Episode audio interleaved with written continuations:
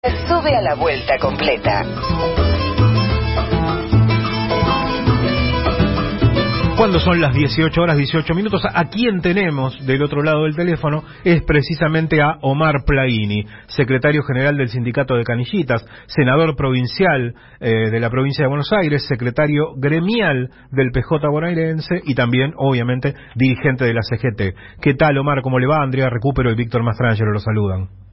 ¿Qué tal, Andrea, Víctor? Un placer saludarlo. ¿Cómo les va? Bien, gracias. Espero que ustedes también. Un gusto recibirlo, eh, como siempre, en la vuelta completa, Omar, en un día muy especial, porque se suman a los anuncios de ayer la cumbre que hoy tuvo la CGT, donde se acordaron algunas cosas. Eh, avanzar en la unidad, el cupo femenino y una movilización para el 18 de octubre, entre otras cosas. Eh, ahora le voy a pedir que desarrolle esto, pero mm, lo surgido hoy de, la, de, esta reunión del secretariado de la CGT, lo podemos leer como que eh, también la Central de Trabajadores escuchó el mensaje de las urnas? No, a ver, esto tiene que ver con la autonomía de la propia CGT. Si bien nosotros participamos eh, como votantes, como activistas y como militantes en un gobierno como el nuestro que es de carácter nacional y popular y que hemos trabajado mucho para esa unidad lo más ancha posible y recuperar el gobierno y también hoy algunos de nuestros hombres y mujeres de la Confederación General de Trabajo tenemos responsabilidad legislativa más allá de nuestra propia organización sindical el mensaje que nosotros escuchamos es el de nuestros trabajadores en cuanto a que es necesario ir camino hacia la unidad, que hace muchos años que no logramos. Después el mensaje de las urnas, por supuesto que hacemos una lectura este, desde el punto de vista que es un gobierno al que nosotros acompañamos, un gobierno al que nosotros eh, seguiremos acompañando, que aspiramos y esperamos que el 14 de noviembre se pueda revertir y también ir resolviendo los problemas que todavía no fueron resueltos en el contexto y entendiendo la situación de lo que se recibió en el 2019 y también de este, este hecho inédito que es la pandemia mundial del COVID. Omar, eh, ¿qué tal? Buenas tardes, ¿cómo le va?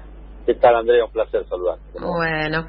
Eh, Omar, eh, la verdad, me gustaría que me diga cómo, cómo vivió usted eh, y, bueno, como con su experiencia como dirigente eh, gremial y además como hombre del peronismo, eh, los resultados de las PASO, lo que se vivió hacia adentro del oficialismo, de la coalición de gobierno la última semana, ¿Cómo siente usted que hoy está parado el gobierno y la sociedad después de todo ese cimbronazo que significaron esos hechos? Quizá no con la misma con el mismo sentimiento que lo sufrió el Ejecutivo Nacional y que tiene las mayores responsabilidades en nuestra coalición,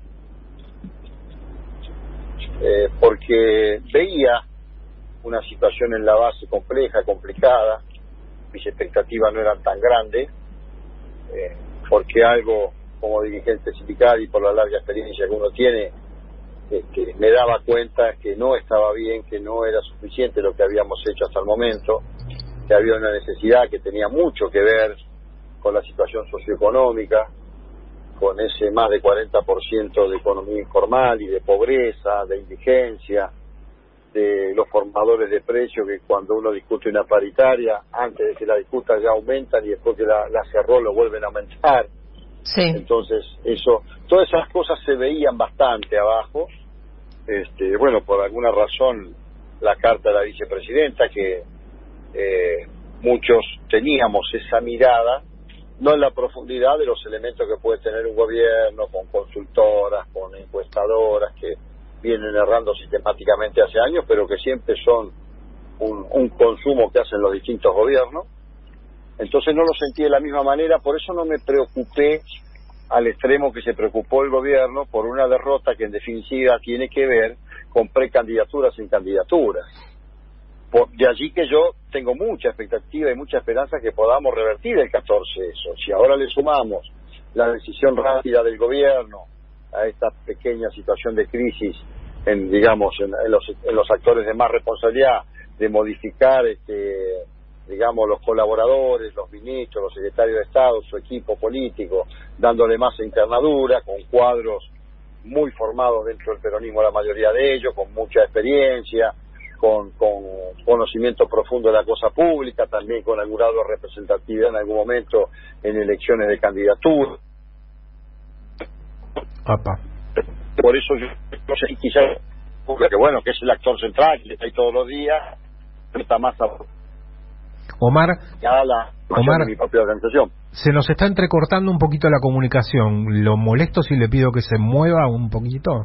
No, yo estoy, yo estoy con los auriculares ah. en el vehículo yendo quizás por la zona de ah. autopista. ¿Me escuchan bien ahí? Sí, ahora sí, ahora sí lo recuperamos bien. pensé, pensé, Omar, que era mi culpa, eh, que hoy estoy eh, de forma remota y dije, soy yo la que está, perdiendo la comunicación. No, no, no, son, son, son los medios de comunicación en la Argentina que funciona muy mal, la telefonía bastante mal sigue funcionando. No son ustedes ni yo. bueno. Entonces nos estaba redondeando la idea. No, les decía que obviamente que el Ejecutivo en la responsabilidad que tiene se preocupa mucho más, tiene mucho más. mi preocupación más tiene que ver con lo legislativo y con mi actividad en el gremio y quizá no lo sentí tanto como lo sintió el propio gobierno. Pero bueno, estas diferencias en, digamos en, los actores principales, el presidente y la vicepresidenta y los otros tres actores que están allí, que es el, el gobernador, el presidente de la Cámara de Diputados y el jefe del bloque de diputados nuestro, hizo que hubiera estas modificaciones, me parece que son positivas tanto en la nación como en la provincia, se nutre de, desde mi mirada obviamente mi sentimiento de, un peronismo más que tiene que ver con mi pensamiento, pero eso no es lo más importante, lo que yo pienso y siento, sino cómo se fortalecen los dos gobiernos. Bien. Eh, ¿Piensa que se puede revertir el resultado de las PASO de acá, de acá del 14 de noviembre? Sí, es lo que le decía anteriormente, quizás ahí se cortó. Sí, yo, yo estoy totalmente positivo en eso por varias razones.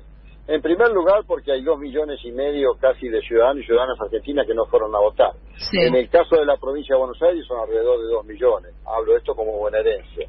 Y en el caso de la provincia de Buenos Aires hay un 8% de precandidatos que no pasaron, digamos, las pasos, no pudieron consolidar su candidatura y, como dicen algunos compañeros, eh, son precandidatos muy vinculados en su historia al peronismo, es un voto muy cercano al peronismo que seguramente se va a sumar a la propuesta nuestra, porque no, no veo que tengan alguna expectativa con lo que ya vivimos hace cuatro años atrás y que hoy, este, bueno, de alguna manera se expresan claramente. Ya, ya no dicen lo que piensan, sino lo que sienten cuando hablan de la reforma laboral, de, de, de no pago de indemnizaciones. Bueno, claramente está expresando si son gobierno nuevamente, lo que van a hacer y por dónde van a ir.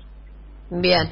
Bueno, si le parece, nos metemos un poco en la agenda de la CGT, eh, Pladini. Eh, hay una, una noticia muy importante y es que, bueno, eh, se reunió el, el Confederal, ¿verdad? Sí. Y aprobaron incorporar el cupo femenino. Qué, qué noticia eh, genial. Eh, Cuéntenos, cuéntenos los detalles. ¿Qué pasó que se demoraron tanto en incorporar el cupo femenino y bueno, cómo llegan a esta instancia? Andrea, fíjese ahí cómo es no tener algo que yo reclamo en el movimiento sindical, una agencia propia de información. Cómo está deformada esa visión. Hasta propios compañeros que estaban ahí, bueno, hoy fui uno de los compañeros que hizo uso de la palabra con el estatuto en la mano y les expliqué que en el estatuto de la Confederación General de Trabajo, nuestros estatutos eh, sindical y social, está la ley 25674 del cupo del 30%. Y es más, y está, está explícito ahí, escrito en el estatuto, junto con este, la reglamentación del decreto 514 barra 2003. Lo que se está modificando es cómo participan las compañeras dentro del Consejo Directivo. ¿Por qué? Porque la, hay que entender cómo es la organización sindical. La CGT no afilia a, trabajadores individualmente, afilia organizaciones sindicales. Esas organizaciones sindicales se integran después en un secretariado, se elige el secretariado, y cada organización sindical tiene la potestad de enviar al compañero o la compañera que ellos creen en su caso que no sea el secretario general, por distinto, que en general son los secretarios generales, pero por alguna razón no fuese, envían otro compañero u otra compañera, o puede ser una compañera secretario general. Lo, lo que sucede es que no se incorporan, las organizaciones no incorporan género. Y sin embargo nosotros en las organizaciones de base tenemos el 30% representado en nuestras organizaciones. Por eso hay toda una desinformación que el conjunto de la ciudadanía no conoce y que cuando se informa no se informa bien, que no es culpa, yo no estoy echando la culpa al periodismo. Digo, eh, eh, tal vez nosotros también somos corresponsables de esa falta de información. ¿Cuál es el criterio que va a haber ahora? Va a haber una modificación. El confederal tiene facultades para modificar el estatuto. En primer lugar, incorporando algunas nuevas secretarías de distintas características que todavía nosotros no hemos logrado complementar. Y en segundo lugar, que cada compañero que vaya a integrar, cada organización, mejor dicho, cada organización que vaya a integrar el Consejo Directivo tiene que hacerlo con un compañero y una compañera. ¿Me explico? O sea, para, para completar ese cupo del 30% que está establecido en la 25674. O sea, vamos a producir, claro, un avance eh, en el hecho concreto. No es que no esté en el estatuto, lo que no hemos cumplido con el estatuto. La realidad es esta, está solamente la compañera Noé Ruiz, históricamente del gremio de modelos hace no sé cuántos años aguantándose ella sola. Y, así que esto fue clarificado hoy, inclusive por el propio, después lo que yo planteé, lo, lo planteó muy bien el secretario general Héctor Daer para clarificar esta situación. En realidad, no lo cumplimos a raja tabla el estatuto de la CGT, no es que no estén incorporados el género. No sé si quedó claro. Sí. quedó claro. Eh, Omar, em, en el documento que se aprobó ahí, en uno de los párrafos, habla de realizar los máximos esfuerzos para alcanzar la unidad del movimiento obrero. Eh, cuando hablan de esto, en principio están hablando simplemente de eh, lograr sintetizar una conducción única de la CGT o van más allá y piensan en un futuro la unificación de todo el movimiento obrero, es decir, reintegrarse con la CTA. No, quiero aclarar esto también porque ahí eh, no está bien informado o no se conoce muy bien. Nosotros somos una confederación que ahora en cinco días, el 27, cumplimos los 21 años. De aquella en 1930 que, como decía hoy yo en la, conversación, la, la, hicieron la unidad los socialistas, los comunistas, los sindicalistas y los anarquistas. Pasó mucha agua bajo el puente. Después Perón la resignifica el rol del movimiento obrero. Bien, nosotros somos organizaciones que nos confederamos ahí. En un momento, porque la CTA es otra central, que tiene organizaciones sindicales. Si, si organizaciones sindicales que están en la CTA quieren volver a la CGT, como en un momento tuvieron, por ejemplo, ATI y CETERA, están todo su derecho de, venir, volver y confederarse de nuevo. Es una decisión de ellos. Lo que no podemos nosotros es meter una central dentro de otra, porque eso no está en el estatuto social. ¿Me explico? Porque no hay afiliaciones individuales ni de sectores que no estén este, eh, eh, organizados. Por eso hay que, hay que explicarlo. Ahora, nosotros vamos por la unidad de todas las corrientes que hay hacia el interior de la CGT, que obviamente es la central absolutamente mayoritaria del país, porque están todas las actividades comprendidas allí, ¿no? Y tenemos más de 200 organizaciones sindicales confederadas.